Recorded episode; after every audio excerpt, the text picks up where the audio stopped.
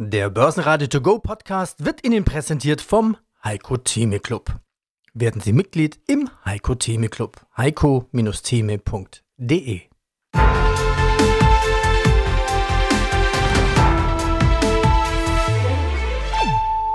Börsenradio Network AG Marktbericht Aus dem Börsenradiostudio grüßt Peter Heinrich. Servus. Der DAX am Dienstag unter 16.000 Punkte. Der DAX steckt in einer Konsolidierung fest und es fehlt irgendwie Pulse jeglicher Art, was für beide Richtungen natürlich gleichermaßen gilt. Mindestens bis zu den beiden Notenbank-Sitzungen in der kommenden Woche können sich die derzeit fast schon lethargische Stimmung an der Börse natürlich fortsetzen. Soweit Konstantin Oldenburger im Kommentar. Die Schlusskurse. DAX plus 0,1%, 15.992, MDAX minus 0,01% bei 27.102 Pünktchen. Und in Wien der ATX als Total Return 6.872. Starten wir mit einer DAX-Chart-Analyse. Hallo, mein Name ist Salah Boumidi, Head of Markets bei IG. Täglich erhalten Sie bei uns Marktinspiration, Trading-Ideen und wichtige Informationen für Ihr Trading.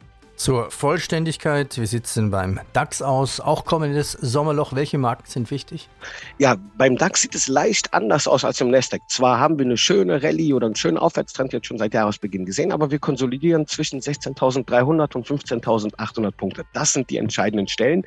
Und wenn wir nach oben hin nachhaltig ausbrechen, könnten wir sogar in diesem Jahr ein neues Allzeithoch schaffen. Aber du siehst es selber in den letzten Wochen, leider nein, leider gar nichts. Wir tendieren in dieser Range und haben sowohl an der Unterseite die 15,8 nicht nachhaltig nach unten preisgegeben, was durchaus ein Zeichen für die Stärke im Markt ist. Aber wir haben auch nicht diesen Trend jetzt weiter entfaltet, weil wir nicht über 16.300 nachhaltig liegen. Klassische Trading Range, die durchaus jetzt durchbrochen werden muss, um, wie gesagt, ja, diesen Trend aufrechtzuerhalten. Aber Sommerloch, ja, kann auch passieren. Deswegen kann es auch in den nächsten Wochen durchaus mal so kleine Aussetzer geben, sowohl an der Unter- oder Oberseite. Ich kann mir eher vorstellen, dass wir jetzt leicht drüber tendieren können, dass wir mal über die 16,4, 16,5 kommen oder gar leicht fast das Allzeithoch bzw. das Allzeithoch kurz mal antesten, würde aber nicht zwangsläufig bedeuten, dass wir hier nachhaltig drüber schließen. Also derjenige, der etwas kurzfristiger am Markt ist, Trading, Swing Trading, der kann sich durchaus an der Oberseite zum Beispiel dann nach 16.300 positionieren, um diesen Aufwärtstrend fortzusetzen. Umgekehrterweise kann ich auch sagen, wenn wir die 15.8 jetzt mal deutlich nach unten durchbrechen, also nachhaltig auf Wochenschlusskursbasis, dass ich hier durchaus nochmal so einen Rücksetzer sehen kann. Gleitende Durchschnitte nutze ich da gerne. Die sind jetzt alle aufwärts tendierend und so Rücksetzer könnten durchaus neue Kaufsignale geben, um dann wieder diese Range fortzusetzen. Solange der Trend jetzt intakt bleibt, würde ich nicht gegen den Trend agieren, sondern erst, wenn wie gesagt, diese wichtige Schaltstelle 15.8 nach, nachhaltig nach unten hin durchbrochen wird. Diese Themen haben wir für Sie in diesem Podcast vorbereitet. Salah Bomidi mit, wie schon eben gehört, aktuell Friede, Freude, Eierkuchen an den Märkten, Charts zu DAX, Nasdaq, Apple, Telekom und Amazon. Nasdaq Stockholm Exchange ja, wir waren ja am Wochenende in Stockholm an der Börse. Die gehört auch zur Nasdaq. Da gingen wir der Frage nach, warum gibt es dort so viele IPOs, deutlich mehr als in Deutschland. Fork Osmium. Der Preis wird 35% günstiger. Osmium-Kunden bekommen Möglichkeiten der kostenfreien Nachlieferung. Und hey, was ist ein Fork? Finally Your First Bentley. Bentley Innomet mit IPO-Plan in Schweden. Und Bentley sagt, hier ist fast jeder Einwohner Kleinaktionär. Und wir haben Heiko Team im Programm, der sagt, ich kaufe nie Aktien, sondern immer nur einen Preis. Mein Name ist Sebastian Bücher. Ich bin kurz davor, 50 zu werden und ich verantworte bei der Bentley Endovascular Group AB als CEO die Weiterentwicklung des Geschäfts. Okay, kommen wir zum Komplex des Börsengangs. Warum nicht in Deutschland? Sie sind ein deutsches Unternehmen. Warum in Schweden? Okay, Gründungsvater ist Schwede, aber er ist schon seit 50 Jahren anscheinend in Deutschland. Also welche Argumente gibt es, dass Sie sagen, den IPO mache ich hier? Weil Schweden ist ja auch bekannt für deutlich mehr IPOs. Also 2022, um noch eine Zahl zu nennen, gab es 38 IPOs und in Deutschland lediglich mal drei. Also es gibt tatsächlich viele Gründe, die dafür sprechen. Zunächst ja, unser Gründer und auch seine Tochter, unsere heutige Beiratsvorsitzende, sind schwedische Staatsbürger. Daher schon eine gewisse Affinität zu Schweden, aber das alleine begründet es nicht. Wir sind ein sehr internationales Unternehmen. Wir sehen uns als europäisches Unternehmen. Wir haben eine Belegschaft, die sich aus über 30 verschiedenen Nationen zusammensetzt. Die Auswahl des Kapitalmarktes hat auch damit zu tun, dass eben Medizintechnikunternehmen unserer Größe überhaupt gesehen werden. Deutschland ist per se nicht ein Land, wo jeder Einwohner Kleinaktionär ist. Das ist in Schweden anders. Also hier ist wirklich generell fast jeder Schwede hält Aktien und sorgt damit fürs Alter vor. Und das Interesse gerade an Medizintechnikunternehmen unserer Größe ist ein ganz anderes als in Deutschland und bedingt dann entsprechend auch höhere Bewertungen. Und das ist sicherlich ein Grund, warum wir den Börsengang hier anstreben. Sie sagten vorhin so schön, der schwedische Winter kann lang sein. Also Ziel ist es so, Winter 23, 24 den Börsengang zu machen. Mal die wichtigsten Fakten zum Börsengang. Also wie viel wollen Sie einsammeln? Was wollen Sie damit erzielen? Jeder hat ja ein Ziel mit dem Börsengang. Schulden reduzieren, neue Investitionen. Was ist Ihr Hauptziel? Also ich kann Ihnen ja noch keine allzu großen Details dazu nennen, wie viel wir letztendlich aus Primary und Secondary generieren werden, wie viel im IPO und Pre-IPO fließen werden, aber ich kann Ihnen sagen, wofür es da sein soll. Zum einen ist es schon ein, ein, ein Liquidity-Event für unsere Gründerfamilie, weil die Herr Sunameda hat wahnsinnig Spaß dran, Unternehmen zu gründen. Er ist jetzt 82 Jahre alt, aber mit 79 hat er sein 13. Unternehmen gegründet. Dafür braucht er immer viel Kapital. So dieser Börsengang wird ihm Möglichkeit des Zugangs zu Kapital geben.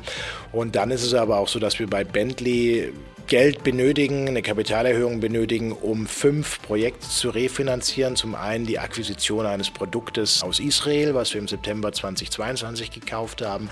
Dann der bereits angesprochene Zukauf des Schweizer Unternehmens Cumedix.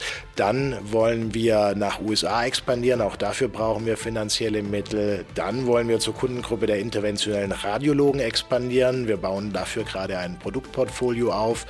Das wird auch Geld benötigen und als letztes wollen wir die Gebäude von Herrn Sunomeda akquirieren, die wir derzeit von ihm mieten, um einfach langfristig die Produktionsstätten für Bentley abzusichern. Apple hat ja sein großes Entwickler-Powwow momentan. Jetzt wird eine virtuelle Computerbrille vorgestellt. Naja, dieser Hype um VR-Brillen, der ist eigentlich schon längst vorbei. Jetzt kommt Apple daher. Vielleicht macht die Apple alles richtig. Du hast recht, du bist auch ein Kenner der Technologien. VR-Brillen gibt es jetzt schon seit geraumer Zeit. Viele Zocker, also Leute, die gerne mal PlayStation oder andere Konsolen spielen, kennen sich schon aus, kennen auch VR-Brillen. Da sind die ehrlich gesagt jetzt nicht wirklich aus den Händen gerissen worden. Kostentechnisch auch teuer. Aber bei Apple müssen wir ja was ganz Klares festhalten. Die stehen immer gern für Überraschungen, können auch, auch oft Dinge anders machen. Deswegen würde ich jetzt nicht direkt sagen, da haben sie einen Trend verschlafen, wo sie jetzt hinterherkommen. Es ist der Use Case beziehungsweise die, den Zweck, den dann Kunden durchaus nutzen können. Wir wissen, dass Apple natürlich stark mit seinen Basiseffekten immer arbeitet. Das heißt, wenn man das in das Apple-Umfeld integrieren kann und man wiederum einen Mehrwert daraus schafft, und das sieht aktuell noch danach aus, müssen wir mal natürlich sehen, wie das im Markt auch ankommt, dann kann ich mir durchaus vorstellen, dass man hier einen neuen Absatzmarkt findet. Und Apple lässt sich sowas auch gerne ordentlich bezahlen. Man, die Zahlungsbereitschaft der Kunden, der Apple-Fans ist durchaus hoch für mich immer merkwürdigerweise unabhängig vom Einkommen. Also man ist gerne zahlungsbereit bei Apple als Kunde und das kann durchaus auch im weiteren Verlauf der Fall sein. Mhm. Charttechnisch sieht die Aktie in einem super starken Trend aus, hat sich aus diesem wöchentlichen Abwärtskanal schon seit geraumer Zeit, seit Anfang des Jahres gelöst und hat ja neue Kaufsignale ausgeführt. Wir könnten durchaus jetzt im weiteren Verlauf auch in Richtung der 200er Marke gehen. Dieser weiter hält. Klar, Korrekturen kann es immer wieder geben, aber auch hier chartech die Tests zur Rückkehrbewegung zu einem Durchschnitt, zum Beispiel in Richtung 162, 64, 164 US-Dollar. Wenn wir da nochmal ein Pullback sehen, kann das durchaus sogar neue Kaufsignale geben, die neue Hochs jetzt im weiteren Verlauf entwickeln können. Einen Tag nach der Klage gegen die weltgrößte Kryptobörse Binance zerrt die US-Börsenaufsicht auch den Rivalen Coinbase vor Gericht. Das Unternehmen betreibe eine nicht lizenzierte Handelsplattform. Die Aktien der Kryptobörse brach an der Wall Street um bis zu 20% ein.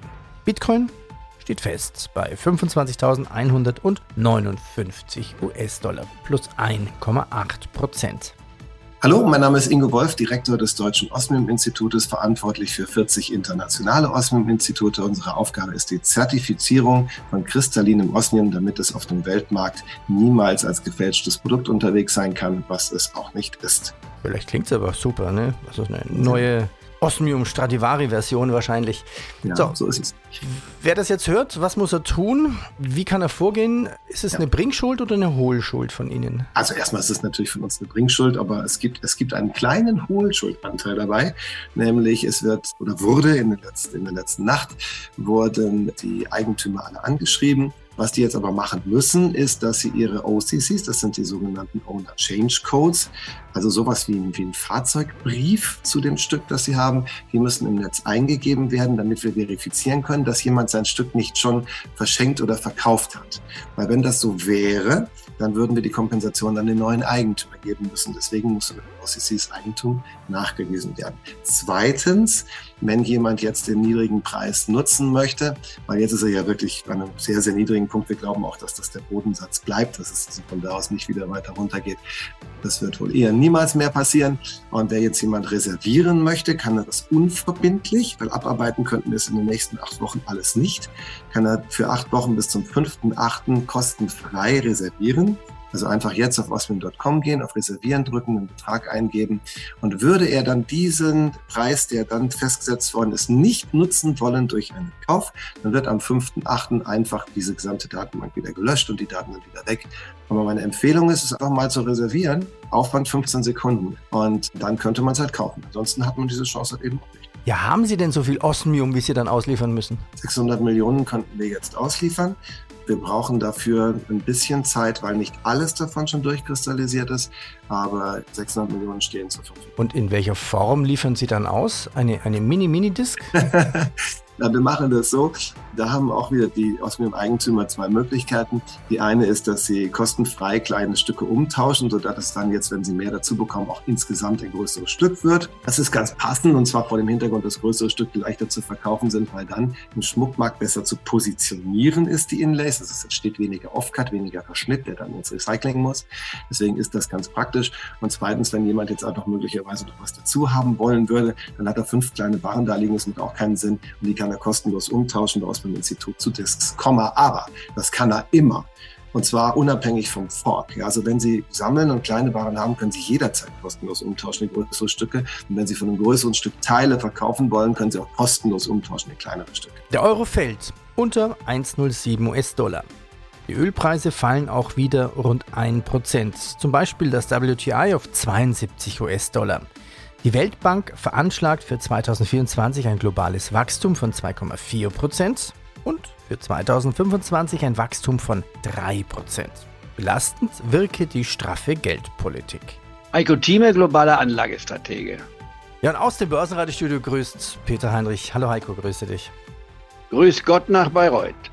Leben wir momentan in einer der zufriedensten Börsenphasen des Jahres? Naja, eins, Risikofaktoren wie der Streit um die Schuldenobergrenze in den USA sind von der Agenda verschwunden. Zwei, die meisten Fed-Mitglieder sprechen sich für eine Pause im laufenden Zinserhöhungszyklus auf der Sitzung am 14. Juni aus.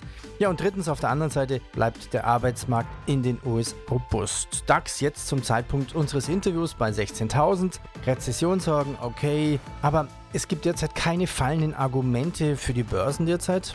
Also quasi auf in den Urlaub. Ja, in welcher Börsenphase sind wir denn jetzt und wo wollen wir hin? Könnte es vielleicht einfach eine langweilige Börsensommerbörse werden? Also die Börse ist A nie langweilig. Das muss man wissen, es ist immer spannend und es kommt aus dem Nichts heraus. Also bitte stellt euch ein, liebe Clubmitglieder, dass wir in diesem Sommer Überraschungen, positive und negative haben werden. Wir werden noch mindestens ein oder zwei Sommerlöcher kriegen. Was sie bewirkt, weiß man vorne nicht, denn wenn man es schon vorher wüsste, könnte sich ja jeder einstellen. Immer nach dem Motto, es wird an der Börse nie geklingelt. Immer wenn es klar zu sein scheint, wo wir stehen, wirft der nächste Tag neue Fragezeichen und Chancen auf. Also es bleibt nach wie vor spannend. Aber der Langfristtrend, der geht ohne jeden Zweifel nach oben. Die Frage ist die, wie hoch ist das Risiko, was wir in dem Markt haben, was wir rationell begründen können. Hier nun die Frage, rationell begründbar, ist die Marke von 15.500. Das ist überhaupt kein Problem, dass wir da hinkommen können. Jetzt sind wir ja unter der 16.000 Marke wieder. Wir kommen vom Höchststand von 16.333, also eine Schnapszahl fast, wenn man so will. Und äh, die Frage ist, die 15.500 wären also 800 Punkte rund darunter. Das sind Pi mal Daumen genommen, das sind ungefähr 5 Prozent, das kann man ohne Schwierigkeiten erreichen. 5 Prozent wäre eine Ausatemphase, Beginn einer Konsolidierung, die von 5 bis 10 Prozent geht. Ist die 15.000 Marke jetzt mal rein mathematisch gerechnet möglich? Selbstverständlich. Das wären dann nicht ganz 10 Prozent, aber knapp an die 10 Prozent Marke heran, wo dann die Korrektur offiziell anfängt. Und dann die letzte Frage, ist die 14.500 Marke noch denkbar?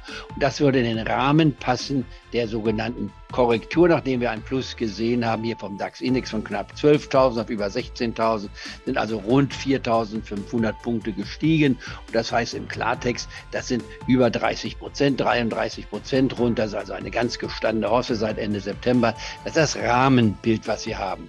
Und jetzt die Frage, kommen wir in eine rezessive Phase hinein, also wird die Wirtschaft schwächer. Wir sind in Deutschland schon in einer technischen Rezession. Warum? Weil die Rezession definiert wird als zwei negative Quartale, egal wie negativ sie sind. In diesem Falle sind sie unheimlich geringfügig negativ, also ganz knapp minus 0,5 und minus 0,3 Prozent mit der Wahrscheinlichkeit, dass das laufende Quartal, sprich also das zweite Quartal und das kommende Quartal eher positive Zahlen aufwerfen, aber auch die dürfen ganz gering ausfallen, dass wir uns auf der Boden befinden. Das ist so ein kleiner Fluss, wo die Schuhsohlen feucht oder nass werden, aber die Füße können noch trocken bleiben, die Knöchel auf jeden Fall und auch die Knie. Das ist das Bild, das ich immer wieder geprägt habe und das sollte sich jeder eigentlich auch vor Augen halten. In den USA ist es ähnlich. Die Frage ist die, da haben wir noch Wachstum, aber das Wachstum dürfte auch schwach ausfallen in diesem Jahr. Man redet von einer Rezession. Rezession mag sein, aber eine tiefe Rezession, einen Einbruch in der Wirtschaft aufgrund der stark gestiegenen Zinsen, die es in dieser Form seit über 40 Jahren noch nie gegeben hat, dass sie von 0 auf über 5 Prozent. Mehr dazu gibt's im Heiko Thieme Club. heiko-thieme.club Lass uns noch zwei Aktien besprechen, die in den letzten Tagen aufgefallen sind. Am Freitag war die Deutsche Telekom plötzlich 9% im Minus. Der Grund war eine Meldung von Amazon. Amazon möchte natürlich auch in den Telefonmarkt einsteigen und natürlich ist die Telekom mit US T-Mobile in den USA ein wichtiger Player. Also die Strafe folgte minus 9%. Am Montag hat sich die Aktie schon wiederholt, war DAX Gewinner mit 2% plus. Wie sieht es denn charttechnisch aus bei beiden Aktien? Ja, heute gibt es auch wieder leicht nach, ja, 1,26 Prozentpunkte tiefer.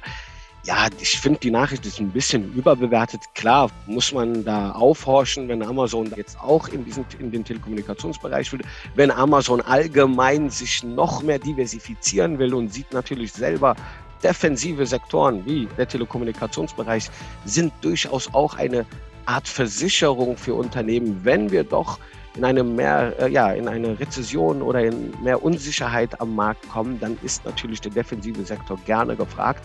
Und diesen Anteil, diesen Teilsektor möchte sich Amazon natürlich auch einverleiben und diversifizieren. Das ist gut für Aktionäre von Amazon. Kurzfristig anscheinend schlecht für ja, Deutsche Telekom-Aktionäre, aber ich denke, dass man da durchaus echt nicht Äpfel mit Birnen vergleichen muss. Die Telekom fokussiert sich ja ausschließlich auf diesen Bereich und ist ein starker Player. Der Trend ist immer noch aufwärts gerichtet. Ich sehe das durchaus als Möglichkeit für neue Kaufsignale. Wenn wir jetzt hier über die 19 halten, einen Boden finden, dann kann das durchaus auch mal ein Auftakt sein für eine Fortsetzung der Rallye. Denn ganz klar ist, defensive Werte, wohin fließt das Geld aktuell in defensive Sektoren und der Telekommunikationsbereich gehört dazu und ebenfalls auch eine Deutsche Telekom. Salah, danke dir. Ich habe dir zu danken, Peter. Vielen Dank.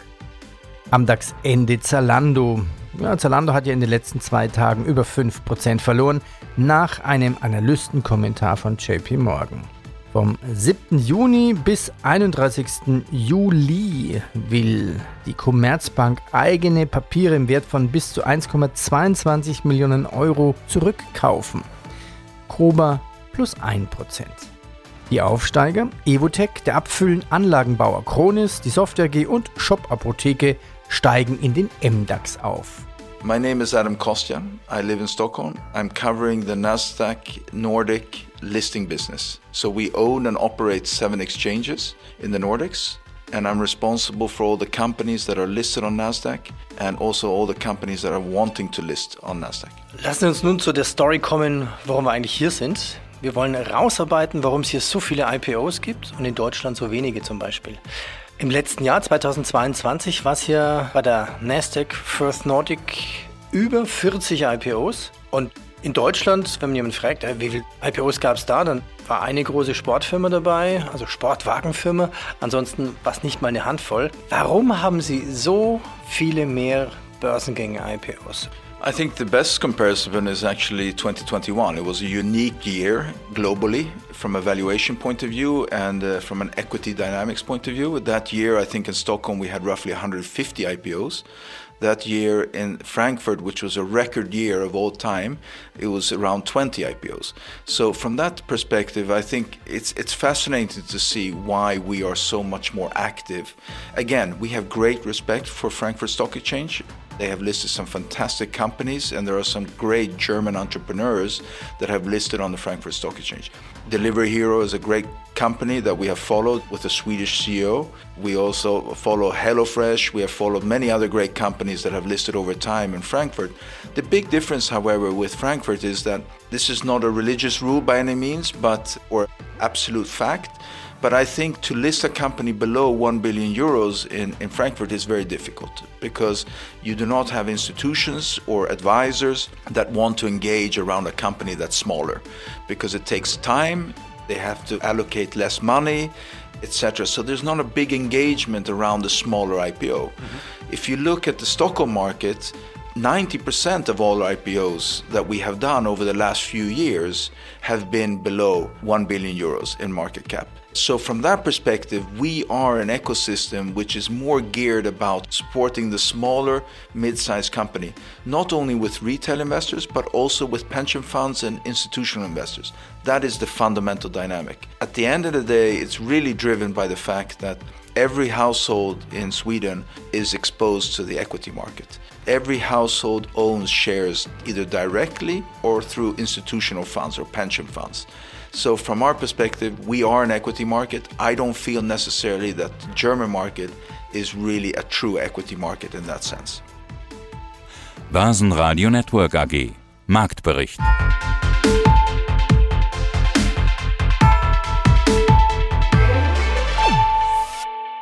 Das Börsenradio Nummer 1. Börsenradio Network AG. Der Börsenradio To Go Podcast wurde Ihnen präsentiert vom Heiko Theme Club. Werden Sie Mitglied im Heiko Theme Club. heiko-theme.de